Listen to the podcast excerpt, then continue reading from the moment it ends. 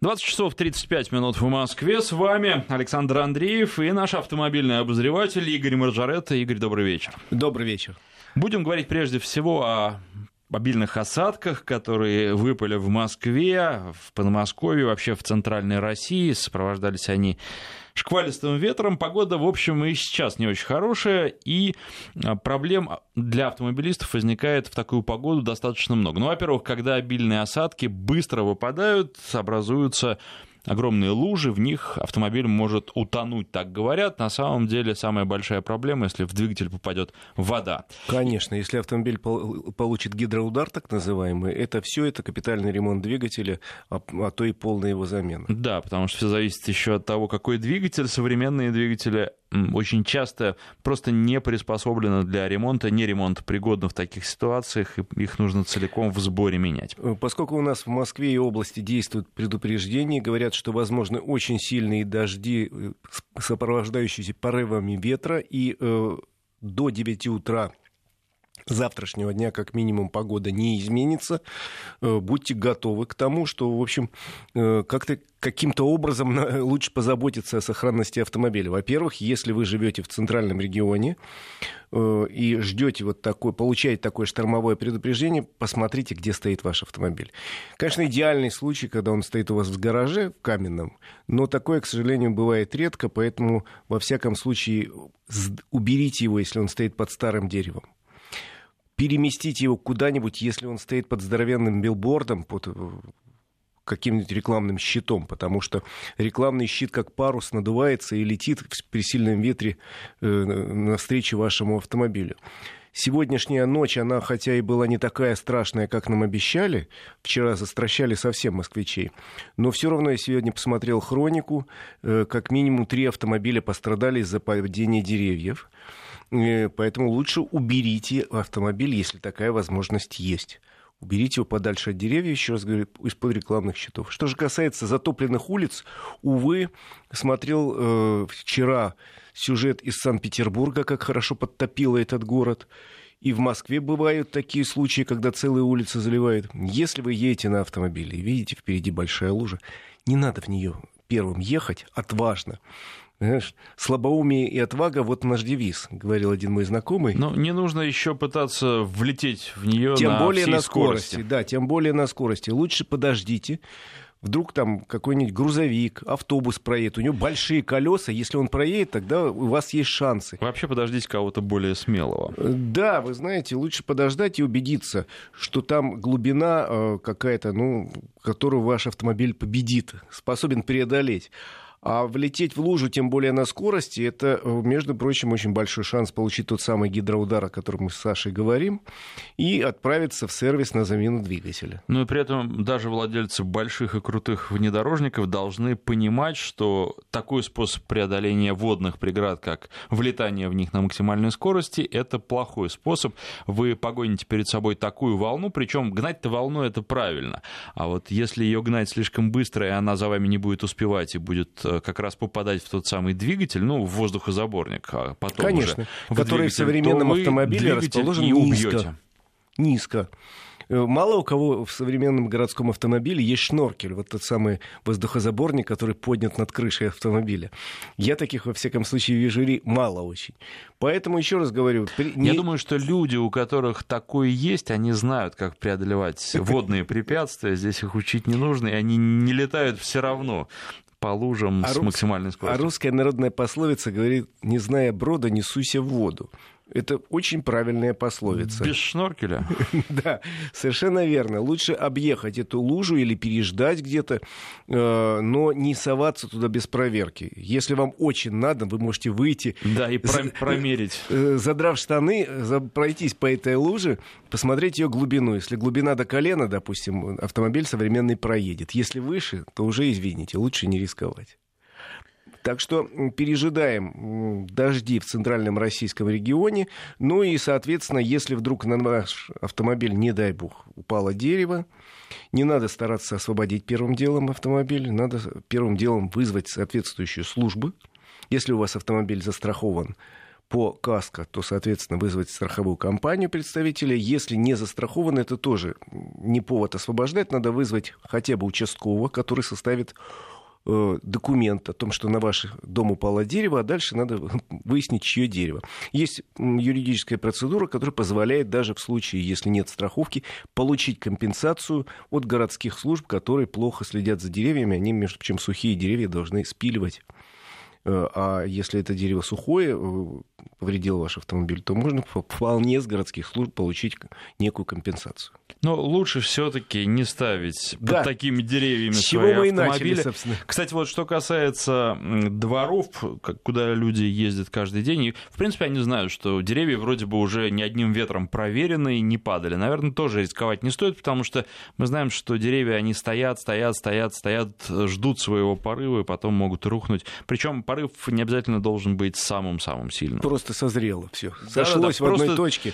Трещинка, она растет, растет, и потом уже и потом уже дорастает. Так что давайте переждем тяжелую погоду, что называется, во все оружие сложные погодные условия. Ну, а там, я надеюсь, что, может, все-таки москвичи и жители центральной части России хоть немножко лето увидят. Синоптики обещают, что мы еще увидим солнце до конца этого года. Будем надеяться, что они не ошибаются. Я тоже сильно на это надеюсь.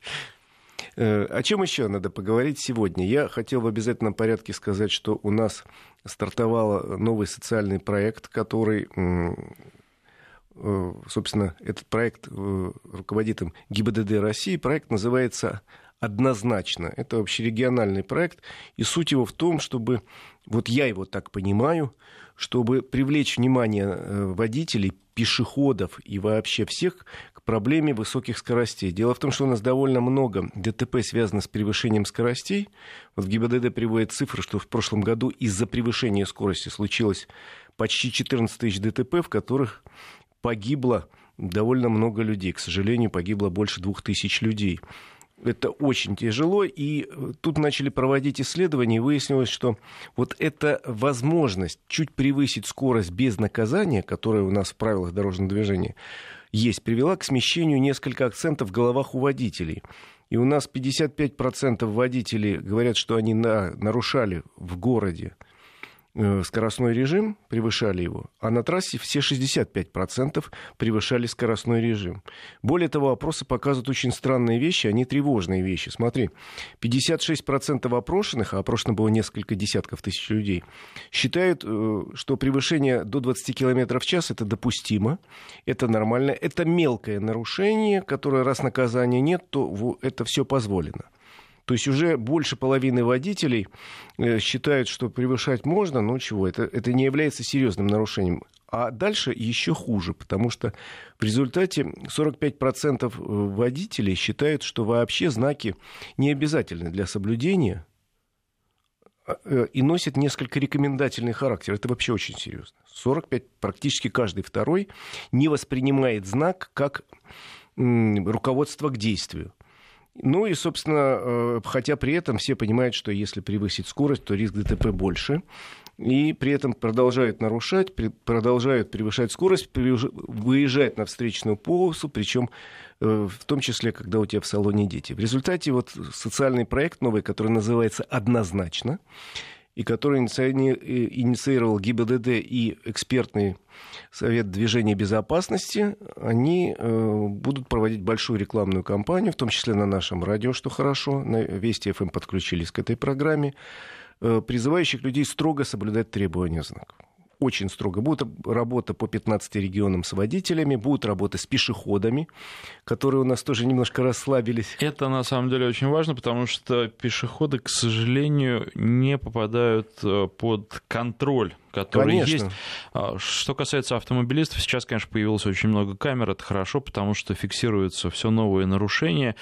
Понятно, что иногда система дает сбои, но в целом это улучшает, повышает безопасность на дорогах, что важно. Конечно. А вот что касается пешеходов, за ними никто не следит. Они делают все, что хотят. И наказаны они бывают, к сожалению, только тем, что попадают под машину, но при этом страдают они, страдают водители, которые очень часто ни в чем не виноваты, но у нас практика так складывается, да, что совершенно верно. если сбил человека, то уже потом но будешь поскольку очень долго управлял глотать. средством повышенной опасности, так называется автомобиль в правилах дорожного движения, а пешеход типа он не защищен.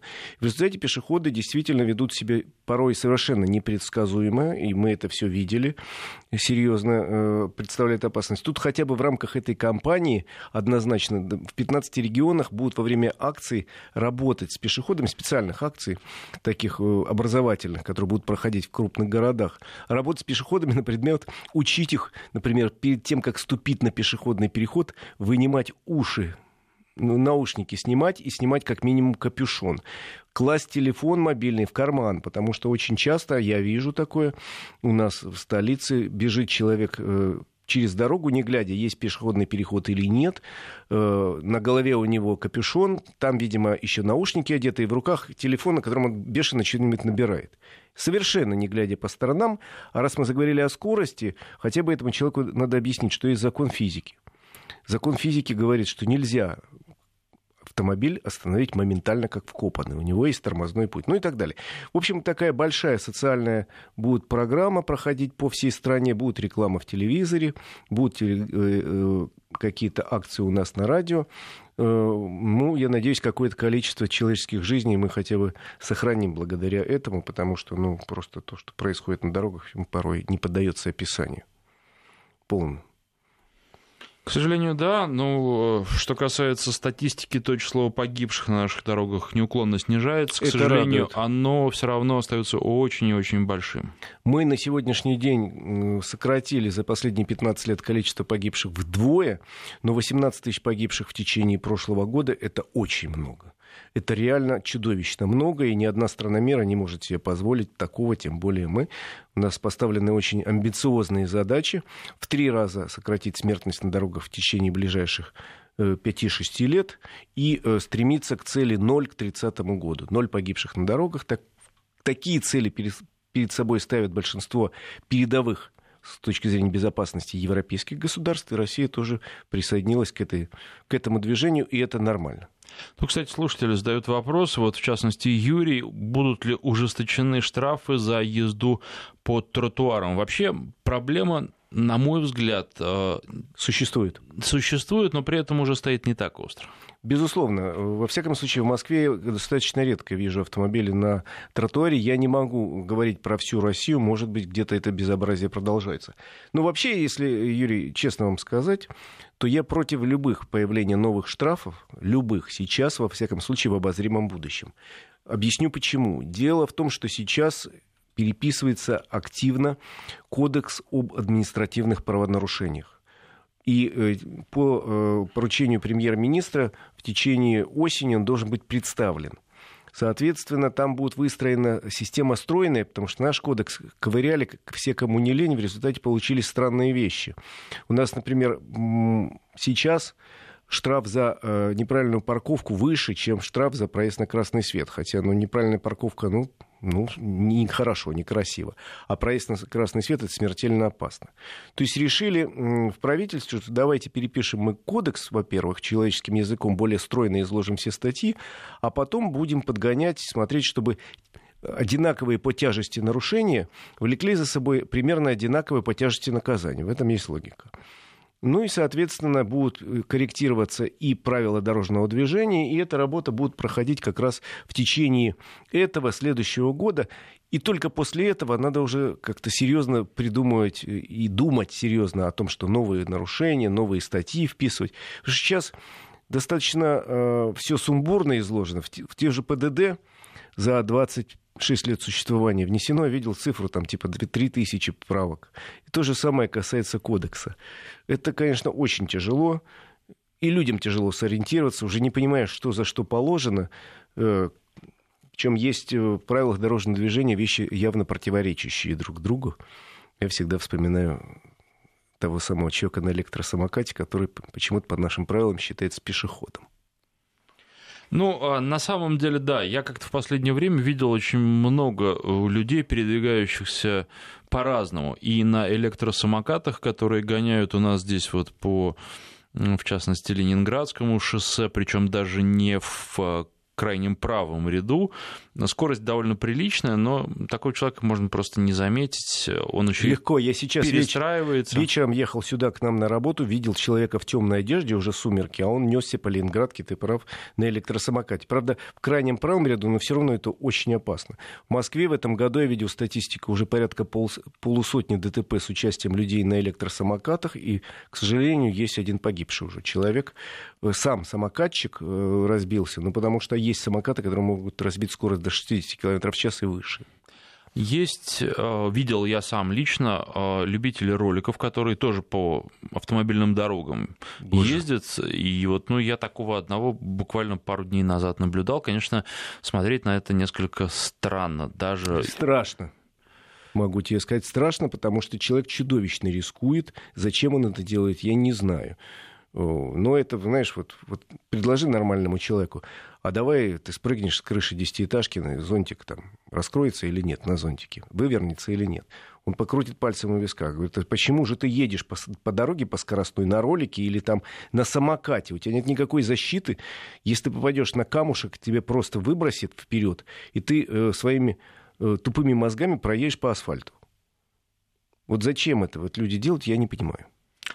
А, Юрий тут вот жалуется, который писал как раз про тротуары, что прям водители ему говорят, что а, заплачу штраф 2000 и поеду дальше.